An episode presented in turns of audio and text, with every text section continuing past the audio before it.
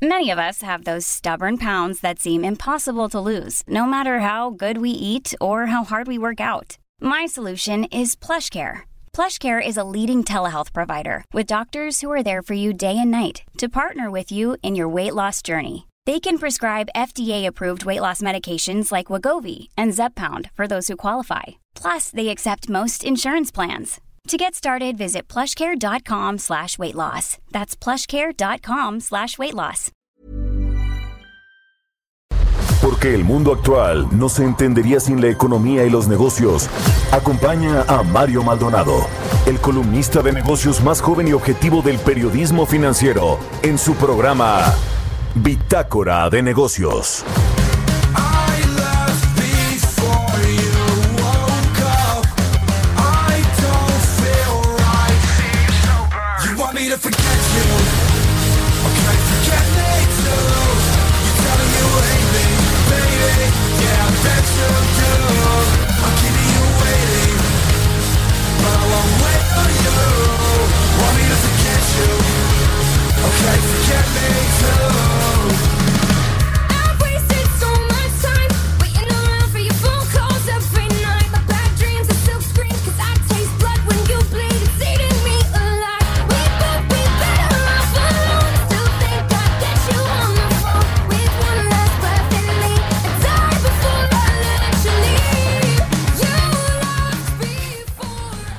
¿Qué tal? ¿Cómo están? Muy buenos días. Bienvenidos a Bitácora de Negocios. Yo soy Mario Maldonado y me da muchísimo gusto saludarlos en este miércoles 25 de noviembre del 2020. Saludo con mucho gusto a quienes nos escuchan a través de la 98.5 de FM aquí en la Ciudad de México, en Guadalajara, Jalisco por la 100.3 de FM y en Monterrey, Nuevo León por la 90.1 de FM. También al resto de las eh, ciudades y estados que nos retransmiten en otros lugares de la República Mexicana, en otras emisoras de El Heraldo Radio en el sur de los Estados Unidos y a quienes nos siguen a través de la página heraldodemexico.com.mx. Arrancamos este miércoles como todos los días con un poco de música. Esta semana estamos escuchando canciones de eh, las mejores canciones de noviembre según el portal Top Music. Esta se llama Forget Me, Forget Me True y es de Machine Gun con Halsey. Ese es, es un dueto ahí, eh, featuring de Machine Gun Kelly con Halsey y se llama Forget Me Too. Bueno, vamos a entrarle a la información. Son las 6 de la mañana con 4 minutos, tiempo del centro de México. Vamos a hablar, como todos los días, tempranito aquí en Bitácora de Negocios con Roberto Aguilar sobre los temas más relevantes de los mercados financieros que siguen optimistas pese a que los contagios en el mundo ya están cercanos a los 60 millones de coronavirus, de los contagios por COVID-19. También hay un rally, rally bursátil que continuará por lo menos seis meses, eso anticipan los analistas de Reuters que consulta esta agencia de noticias y en Singapur eh, se está muy cerca de erradicar ya el virus por completo, el virus del COVID-19. Vamos a entrar en esos temas con Roberto Aguilar. Hablaremos también como todos los miércoles con Carlos Reyes, analista económico. Vamos a platicar con él sobre las afectaciones a la industria restaurantera que junto con pues, los servicios en general, la mayoría de los servicios se, ha visto, se han visto bastante afectados por la crisis del coronavirus, pero la industria restaurantera en específico ha sido muy golpeada por el cierre de las actividades y por la, eh, el aislamiento social que tiró por completo la afluencia de los comensales a los restaurantes. Vamos a hablar de qué tan duro es el golpe y qué es lo que viene para la recuperación de esta industria. También vamos a platicar con Jorge Andrés Castañeda, el director de investigación aplicada de Mexicanos contra la Corrupción y la Impunidad sobre petróleos mexicanos. La mayoría de los contratos en el sexenio de AMLO, incluidos los de Pemex y los de otras dependencias eh, públicas. Pemex es una empresa productiva del Estado, pero las de, de las dependencias de la Administración Pública Federal han sido otorgados por adjudicación directa o invitación, más no una licitación abierta. Vamos a hablar de eso con Jorge Andrés Castañeda de la Organización Mexicanos contra la Corrupción y la Impunidad. Y platicaremos también con María Pío Medrano, de Fitch Ratings, es la directora de corporativos para América Latina de esta agencia calificadora, sobre un sector que también ha sido muy golpeado por la crisis del COVID-19, la crisis económica que generó el COVID-19 y han sido las tiendas departamentales, los retailers, que se prevé, según Fitch Ratings, Fitch Ratings, su recuperación hasta el primer semestre del próximo año. Prácticamente el 2020 será un año perdido.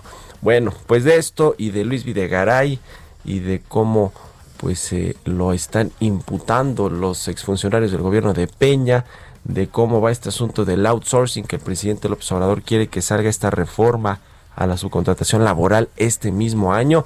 Le vamos a platicar hoy aquí en Bitácora de Negocios, así que quédese con nosotros. Es mitad de semana, se va a poner bueno. Vámonos con el resumen de las noticias más importantes para arrancar este día.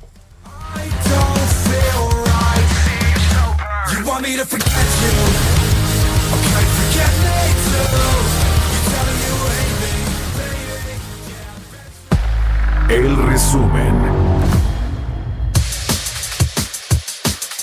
Rosario R., ex titular de la sede Sol y la Sedatu, actualmente presa, solicitará a la Fiscalía General de la República un criterio de oportunidad a efecto de colaborar en su investigación por el caso de la llamada estafa maestra.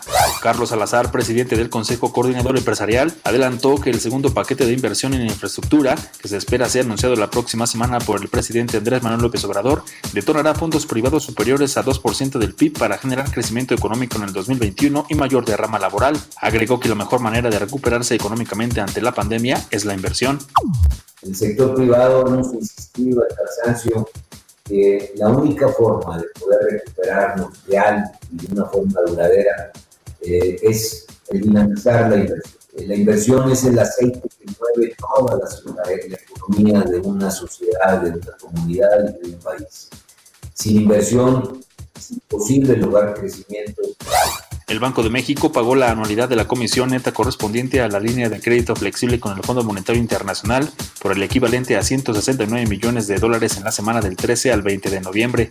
El INEGI informó que la tasa de desempleo de México bajó a un 4.7% en el mes de octubre desde el 5.1% registrado en septiembre en medio de un proceso de reactivación económica tras el confinamiento por la pandemia de COVID-19. La Cámara Nacional de Comercio, Servicios y Turismo de la Ciudad de México informó que el Buen Fin 2020 en la capital del país superó ventas del 2019 pese al coronavirus. Al considerar las ventas del 9 al 22 de noviembre pasado, el monto alcanzó los 25 mil millones de pesos, equivalente a un aumento de 4.3%. Elon Musk, fundador del fabricante de vehículos eléctricos Tesla, rebasó por 200 millones de dólares al cofundador de Microsoft, Bill Gates, y se ha convertido en la segunda persona más rica del mundo por detrás de Jeff Bezos, fundador de Amazon. Bitácora de negocios en El Heraldo Radio. El editorial.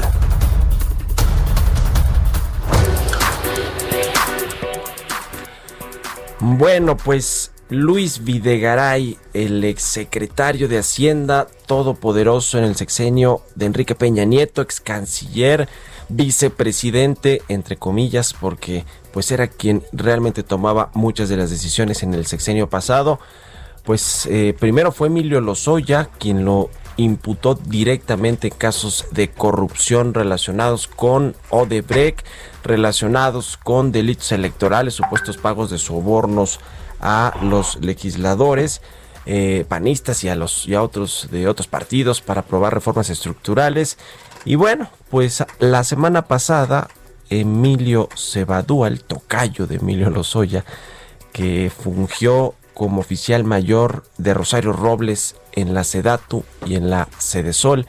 También declaró en contra de Luis Videgaray, lo acusó de varias cosas que tienen que ver también con delitos electorales, con asuntos de corrupción y con otros temas. Y bueno, pues Rosario Robles, la jefa o ex jefa de Emilio Cebadúa, va a declarar también en contra de Luis Videgaray. Así que tres altos exfuncionarios del gobierno pasado se lanzan con todo en contra de Luis Videgaray, quien pues se defiende desde su exilio, otrora exilio dorado en Boston, Massachusetts, allá en Cambridge, en donde trabaja desde marzo, se fue a vivir allá, trabaja en el MIT, ahí en, eh, pues una eh, cátedra liderando un proyecto de inteligencia artificial interesante. Y para terminar el editorial, bueno, la cacería contra Luis Videgaray inició ya la Fiscalía General de la República se acuerda también le quiso eh, generar una orden de aprehensión, pero no se le aceptó un juez federal aquí en México. Y este tema llama mucho la atención. Esto fue a finales de, del mes pasado de octubre. Y eh, bueno, se dio a conocer a principios de noviembre de este mes que no se le habían aceptado. La FGR, la FGR de Alejandro Gers Manero dijo que pues en realidad no habían, eh, sí nos había integrado bien la solicitud, pero que además se desistieron, que no fue que no se la quisieron aceptar.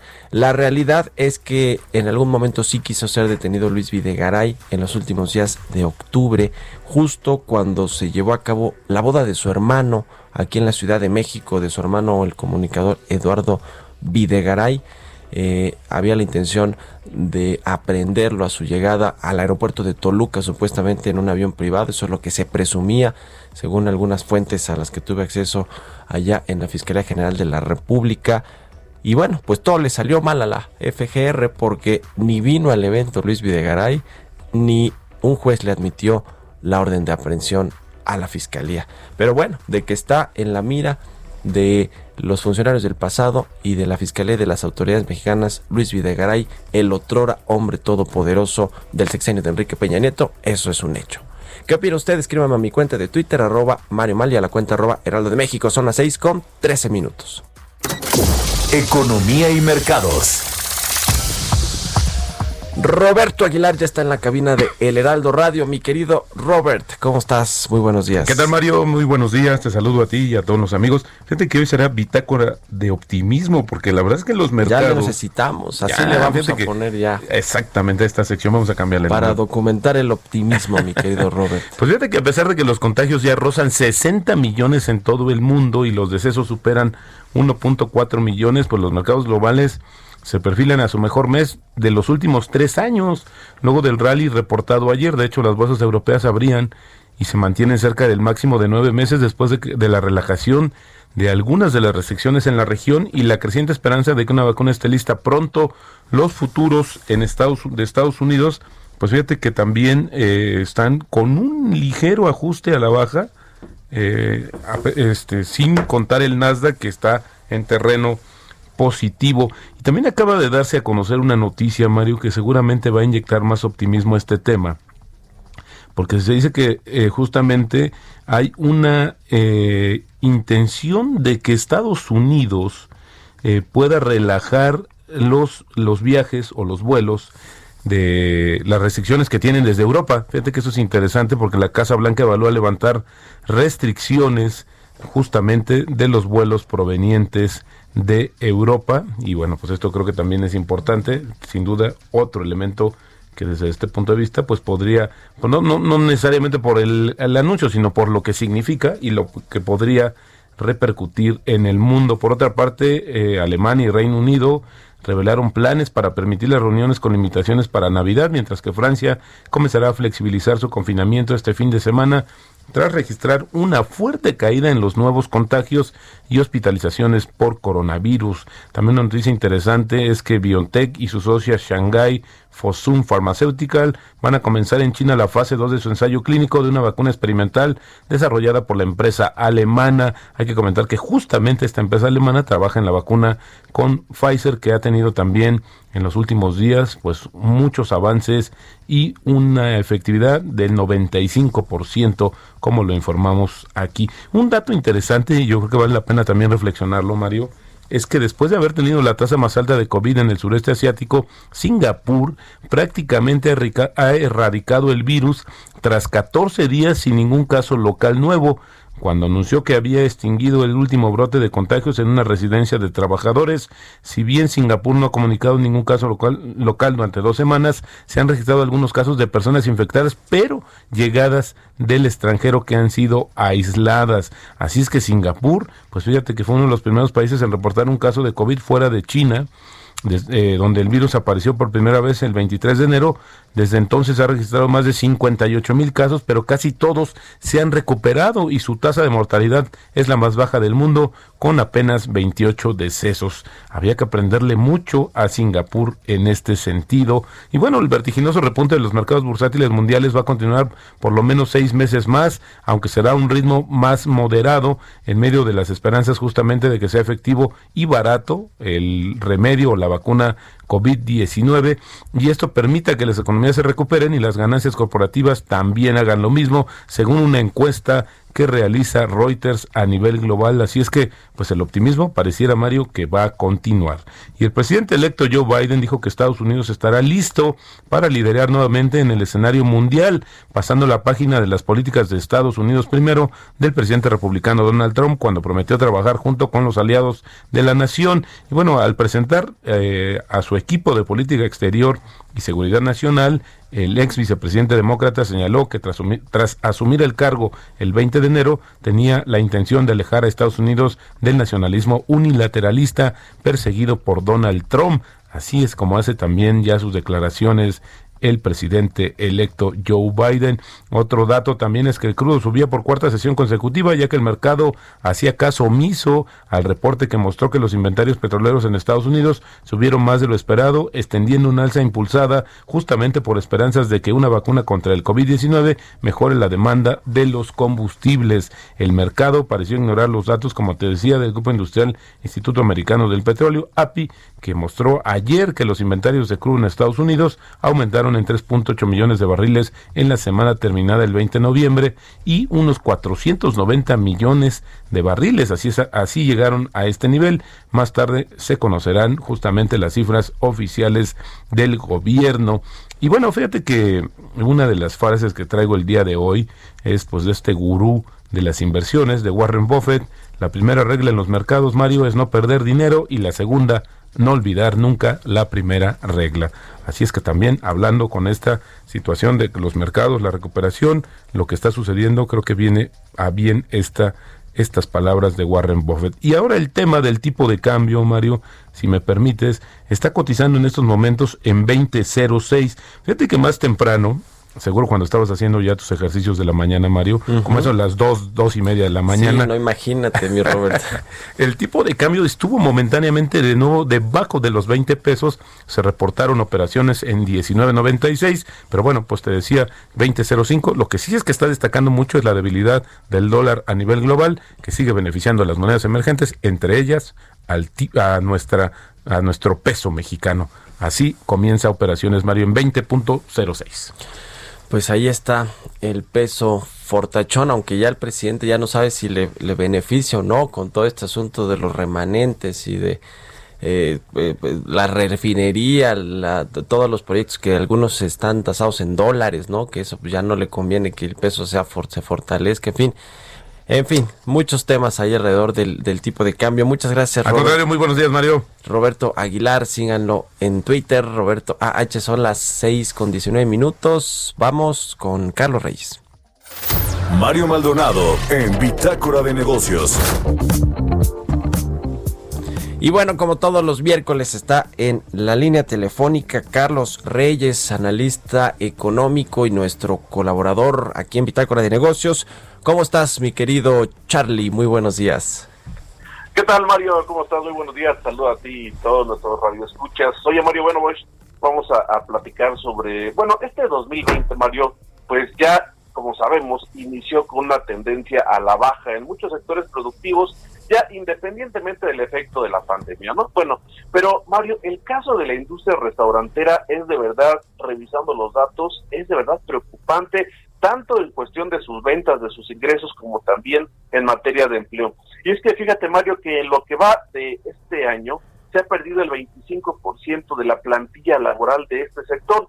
Digamos que son alrededor de 500 mil empleos. Imagina, Mario, la afectación para igual número de, de, de, las familias, además de los empleos indirectos. Es decir, es brutal lo que ha pasado con el empleo en el sector restaurantero.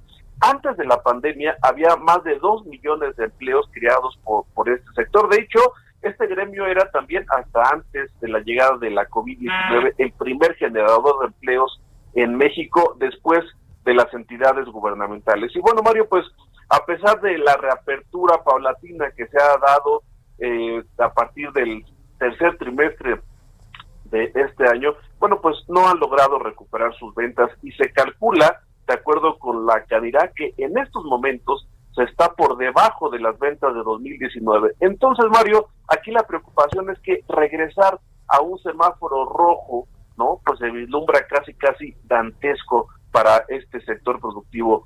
Aquí en México, pues también sabemos, no han habido apoyos, inclusive ha habido declaraciones desafortunadas por parte del presidente Andrés Manuel López Obrador, no solamente para este sector, sino para todos, ¿no? Ha dicho, bueno, pues que quiebre quien tenga quien que, que tenga que quebrar, ¿no? Y esto, bueno, de verdad se ha dado en el gremio restaurantero.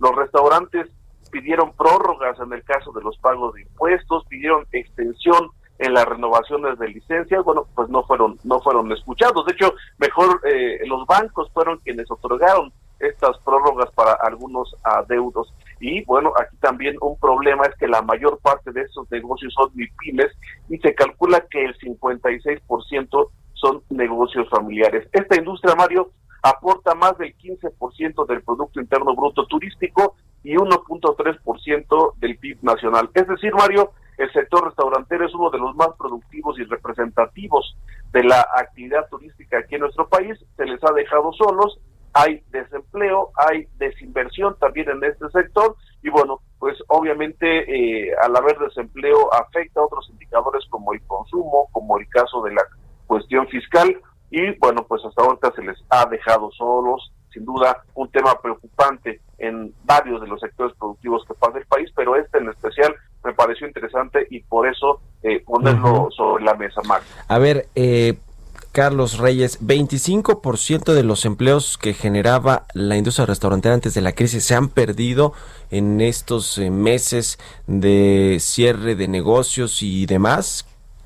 25%, Mario, si, si esta industria generaba al inicio de este año alrededor de 2 millones de empleos, quiere decir que sí, pues se han perdido más o menos esta, esta, esta cantidad, ¿no? es, decir, eh, preocupante porque además eso estamos hablando solamente de empleos directos pero también y eso es muy difícil contabilizar los empleos indirectos ¿no? los empleos indirectos toda la cadena además de abasto que tienen los restaurantes de los proveedores y de eh, pues el, el, comercio como tú dices no el comercio de alimentos todas estas centrales de, de abasto y de consumo de estos productos, pues es una cadenita, ¿no? Que le afecta absolutamente a todos, no solamente a los que operan los restaurantes, a los meseros, a los eh, garroteros, a quien, a, todos los que atienden, pues, ¿no? Están al servicio de la industria restaurantera. Pues qué preocupante, mi querido Carlos, a ver si el gobierno después de estos créditos de 25 mil pesos, se anima de una vez por todas a darles apoyos a los pequeños empresarios, a los micro y pequeños, que son la mayoría de los restaurantes, ¿no? La mayor parte y 56% son familiares. De verdad de risa estos apoyos, Mario. No hubo ninguna prórroga en pagos de impuestos, tampoco exención en la, en la renovación de las licencias. Y bueno, como lo dices, casi una quinta parte del PIB del turismo es de la industria restaurantera y 1.3% del PIB nacional. Es decir, sí es una industria representativa que eh, requiere apoyo, pero bueno, al parecer, bueno, no ha habido y pues al parecer no habrá más apoyo para ello, ¿no? Pues ahí está el tema. Muchas gracias, Carlos Reyes, y muy buenos días. Mario, muy buenos días, buenos días a los escuchas. Nos escuchamos el próximo miércoles. Sigan a Carlos Reyes en Twitter, C Reyes Noticias. Vamos a hacer una pausa y regresamos.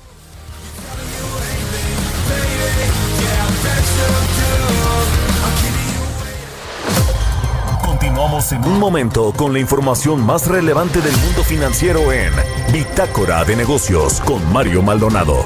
Regresamos. Heraldo Radio. La HCL se comparte, se ve y ahora también se escucha. Heraldo Radio. Estamos de vuelta en Bitácora de Negocios con Mario Maldonado.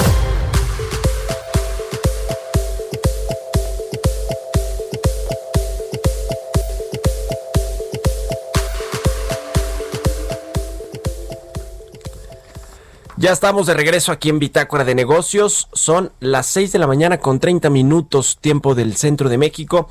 Hoy es el Día Internacional de la eliminación de la violencia contra la mujer y quiero darle un mensaje a nombre de El Heraldo Media Group, a nombre de El Heraldo Radio y a título personal también porque estoy completamente a favor de lo que voy a leerles a continuación. Bueno, pues en este Día Internacional de la Eliminación de la Violencia contra la Mujer, el Heraldo Media Group expresa el compromiso de ser parte de un cambio que ya es imparable que nos lleve a ser una mejor sociedad. La violencia contra las niñas, adolescentes y mujeres adultas es una devastadora realidad que atraviesa todo tipo de agresiones como el acoso, la desigualdad, la disparidad económica, la violación, las agresiones sexuales y el feminicidio. En este 2020, la pandemia del COVID-19 agudizó la violencia en el seno familiar en México y el mundo, lo que ha provocado un retroceso en los avances legislativos y de justicia que se habían logrado. Los ejemplos son muchos, el aislamiento de mujeres y niñas con su agresor, la falta de ingresos económicos, las dobles y triples jornadas de trabajo al ser responsables de sus casas y familias, la atención prioritaria a casos de contagios por sobre las denuncias de agresiones, la parálisis en los sistemas de justicia y la caída económica que tiene afectados a millones de mexicanas. En el Heraldo Media Group no hay cabida para el silencio, la estigmatización ni la revictimización contra las mujeres. Nuestro periódico, televisión, radio y página de Internet son sensibles a la situación que viven día a día las mujeres. Así es como nos comprometemos con la difusión y el debate con perspectiva de género a la protección de los derechos humanos, la igualdad salarial, la equidad de oportunidades y cero tolerancia al acoso en cualquiera de sus formas. Así que en este Día Internacional de la Eliminación de la Violencia contra la Mujer es por todas y es por todos. Entrevista.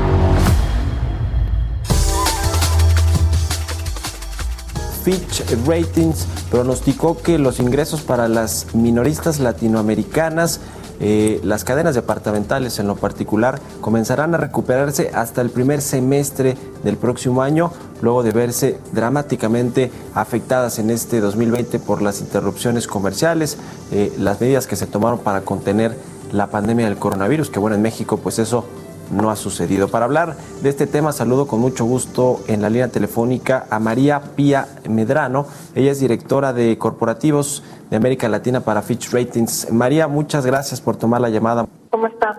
Muy bien, muchas gracias. A ver, eh, platícanos por favor este análisis eh, que hacen allí en Fitch Ratings con respecto a los retailers. Más bien eh, se, se, refieren a las tiendas departamentales, eh, ¿correcto? En realidad, FIT lo que hemos hecho es separar el comercio minorista en dos subdivisiones, que es el comercio de bienes no esenciales, como son las departamentales y tiendas especializadas, y el comercio de bienes esenciales, que vienen a ser básicamente el comercio de, comida, como en el caso de los supermercados, por ejemplo.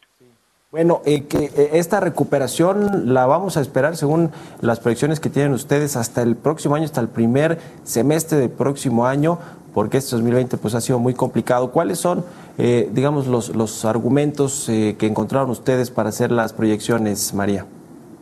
Eh, lo que nosotros estamos esperando es que empiece una recuperación, sí, a, a partir del primer semestre del año que viene para lo que es el comercio minorista de bienes no esenciales. Eh, sin embargo, creemos que una recuperación a niveles de ingresos y rentabilidad presentados en el 2019 todavía lo estaríamos viendo para el 2022-2023 eh, para ese tipo de, comercio.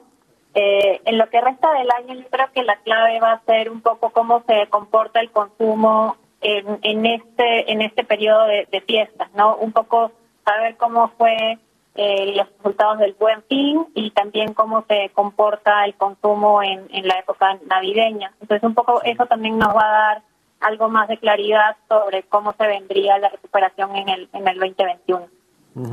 En términos de su perfil financiero, ¿cómo están estos corporativos, las empresas de eh, los retailers, como nos dices, no de productos no esenciales como las departamentales y las especializadas. ¿Qué nos puedes decir de México, de las latinoamericanas de México? Creo que eh, una de las más importantes es el grupo Electra, eh, que me parece que tiene una perspectiva negativa en términos de su calificación de deuda. Cuéntanos el, cómo están actualmente financieramente las empresas.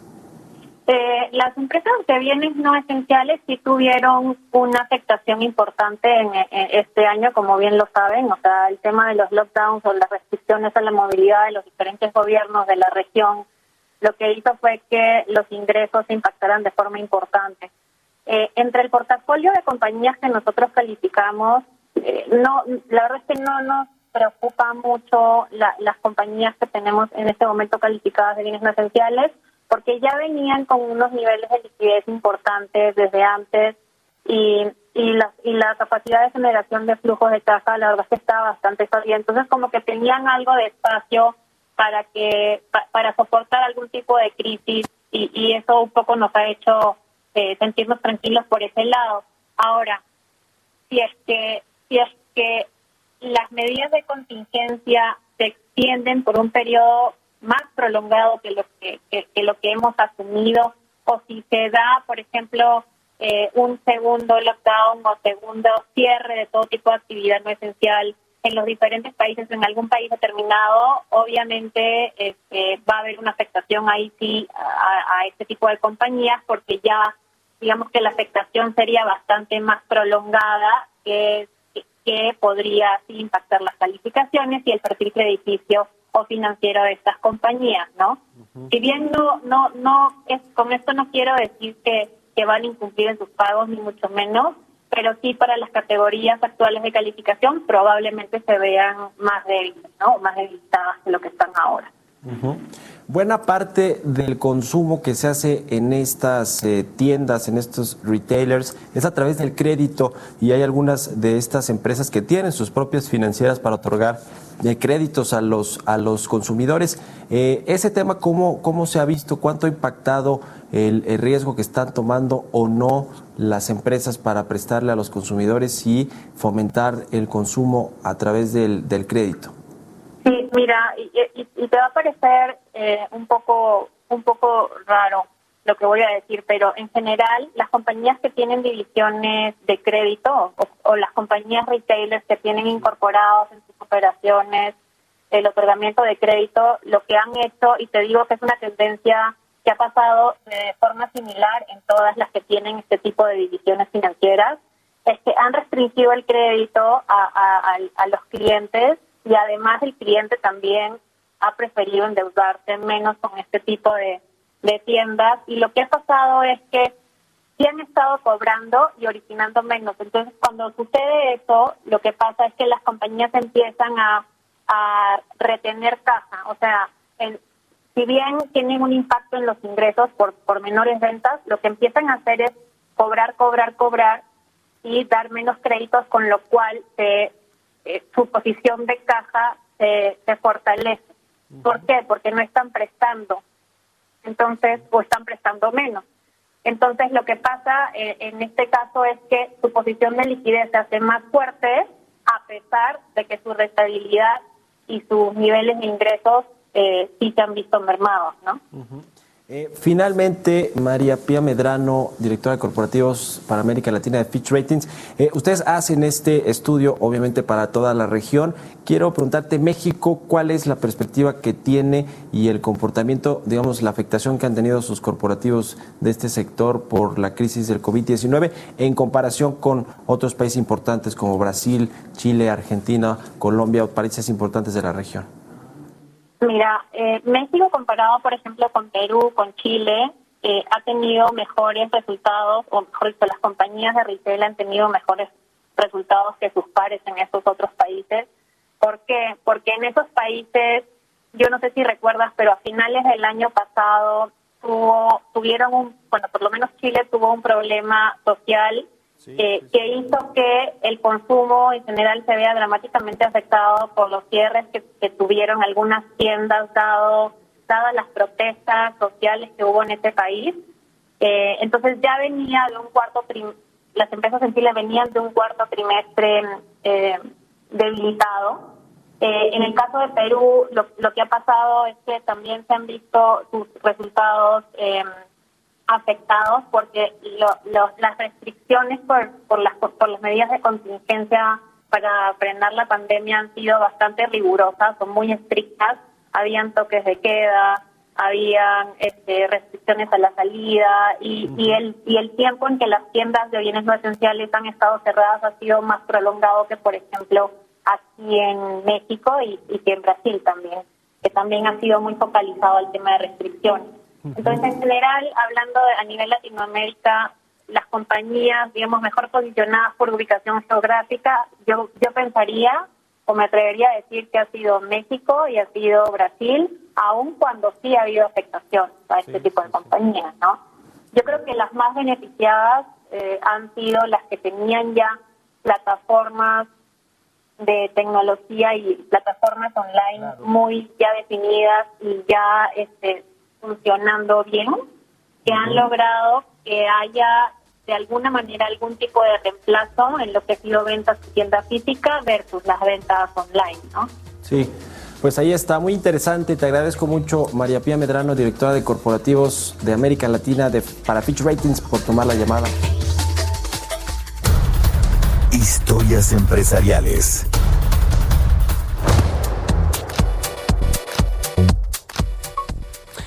Bueno, pues ayer se anunció, cambiando de tema, que Best Buy, esta cadena de, eh, bueno, y hablando ni tanto cambiando de tema porque eh, tiene que ver con las afectaciones que han tenido las empresas departamentales y especializadas, como es el caso de Best Buy de origen estadounidense, quien se va de México, anunció ayer, cierran sus puertas y se van del país. Vamos a escuchar la información que nos preparó Jesús Espinosa. La cadena especializada en venta de artículos electrónicos Best Buy cerrará sus operaciones en México debido a afectaciones ocasionadas por la pandemia de COVID-19. Será el próximo 31 de diciembre cuando la compañía terminará sus operaciones en el país, cerrando sus 41 sucursales. Sin embargo, su sitio web continuará operando hasta agotar el inventario.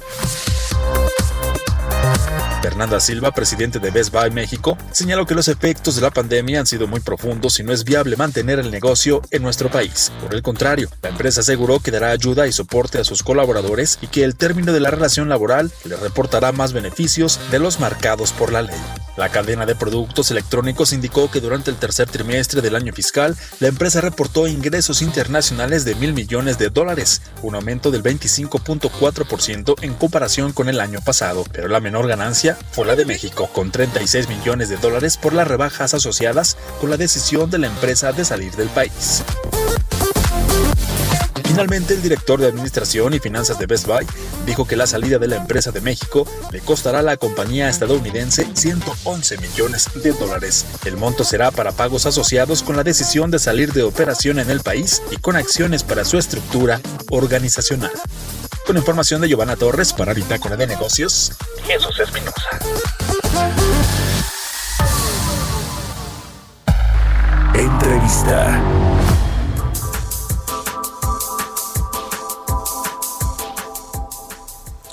Bueno, pues ahora sí, cambiando de tema, eh, la Organización Mexicanos contra la Corrupción y la Impunidad eh, detectó que en, un, en una revisión que hizo sobre los contratos que ha asignado Petróleos Mexicanos en lo que va de la administración del presidente Andrés Manuel López Obrador, han sido más o menos unos 2.775 contratos con proveedores externos eh, pues bueno, una parte de estos han sido por adjudicaciones directas eh, y bueno, pues esto no no le da la transparencia que se requiere para estos procesos de adjudicación de contratos, como lo prometió el presidente López Obrador en su campaña y al inicio del gobierno. Pero para platicar de los detalles de esta investigación, me da mucho gusto saludar en la línea telefónica a Jorge Andrés Castañeda, director de investigación aplicada de Mexicanos contra la Corrupción y la Impunidad y también columnista aquí en El Heraldo de México. ¿Cómo estás, eh, querido Jorge? Muy buenos días.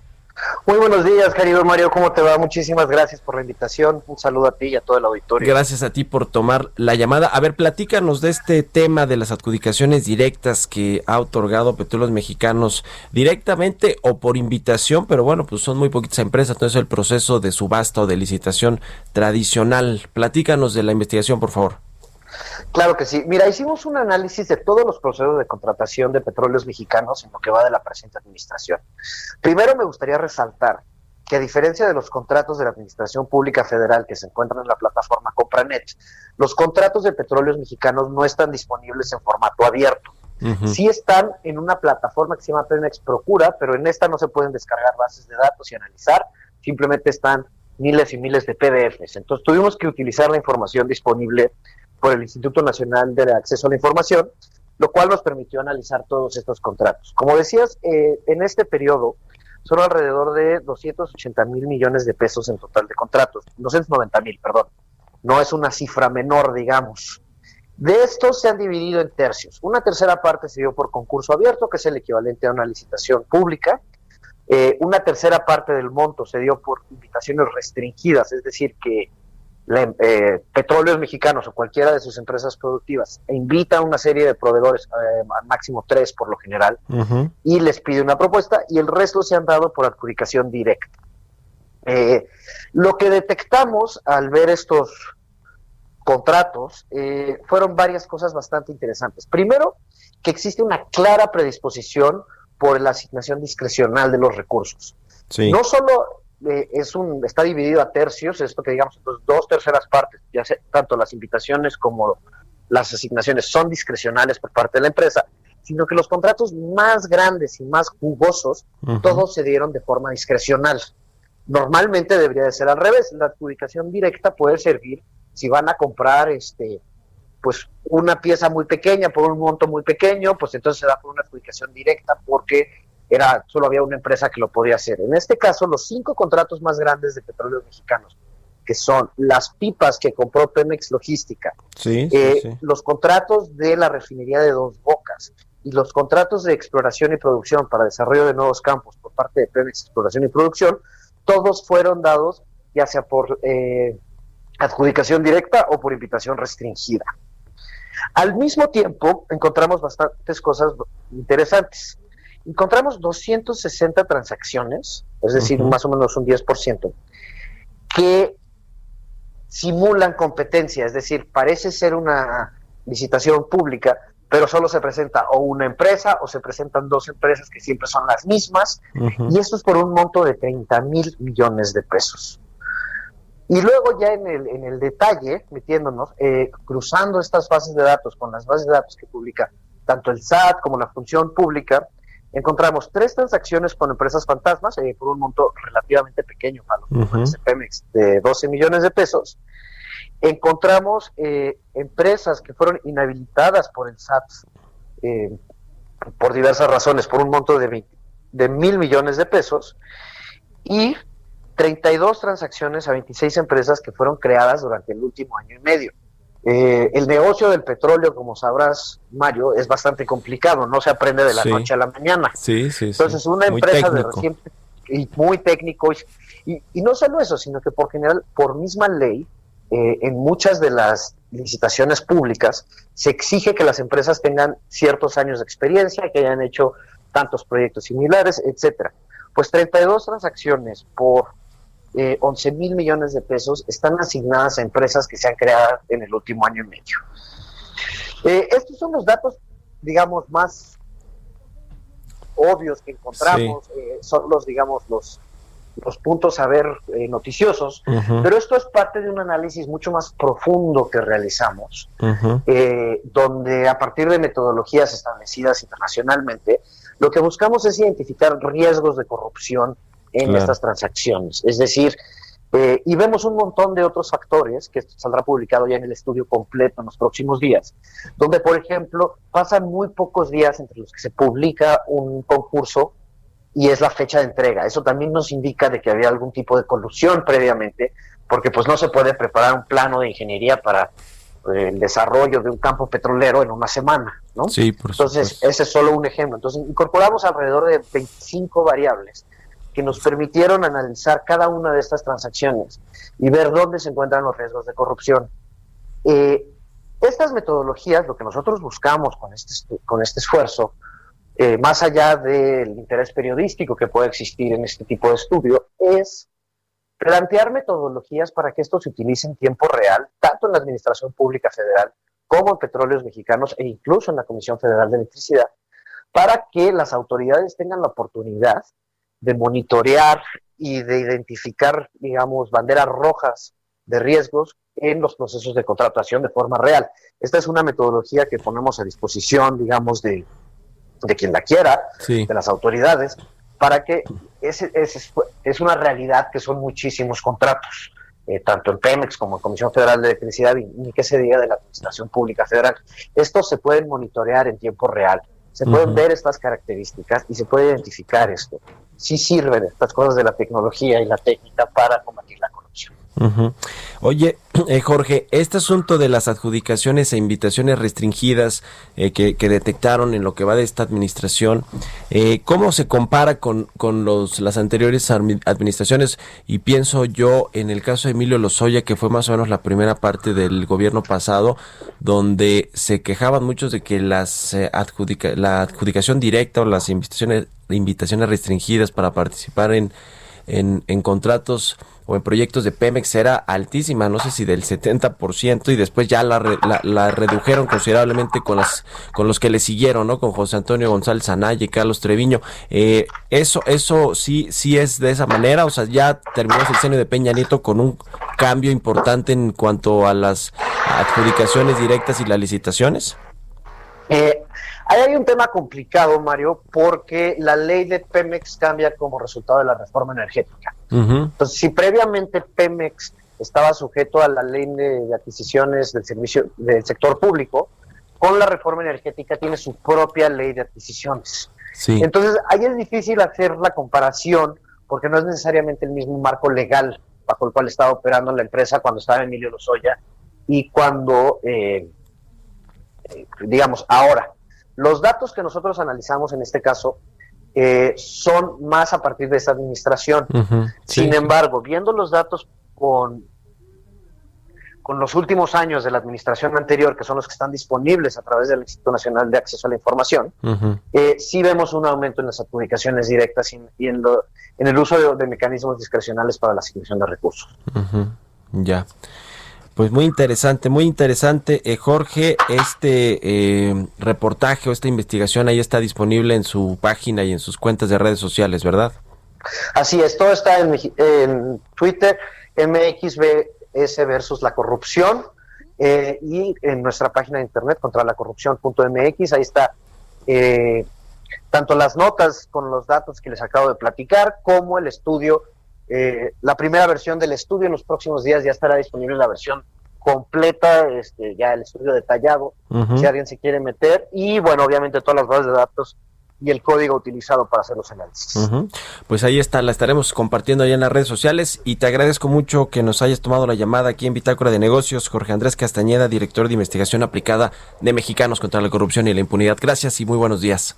Muy buenos días, Mario. Gracias a ti y saludos a toda la auditoría. Bitácora de negocios. Bueno, pues entramos a la recta final, ya casi nos despedimos, pero el presidente López Obrador dijo ayer sobre el tema del outsourcing, la subcontratación laboral, que eh, debe aprobarse este año las modificaciones que quiere hacer a la Ley Federal del Trabajo. Eh, califica de bueno el ambiente de diálogo con las cúpulas empresariales. Le comentábamos de esta reunión que hubo el, lunes por la tarde noche, ya más o menos ahí con los representantes empresariales. Dice el presidente que se puede revisar eh, la iniciativa, que si se que se puede rectificar y que van a trabajar de la mano con los empresarios. Confían que haya un acuerdo que impida evadir el pago de impuestos al fisco y que proteja a los empleados con la seguridad social. En fin, es todo un tema este del outsourcing porque están en juego 5 millones de empleos y bueno, pues muchas empresas que trabajan con estos esquemas, las empresas grandotas, no las que no a las factureras o las que tercerizaban. Con esto llegamos al final de Bitácora de Negocios. Les agradezco mucho que nos hayan acompañado aquí en el Heraldo Radio. Quédense con Sergio Sarmiento y Lupita Juárez y nosotros nos escuchamos mañana tempranito a las 6. Buenos días.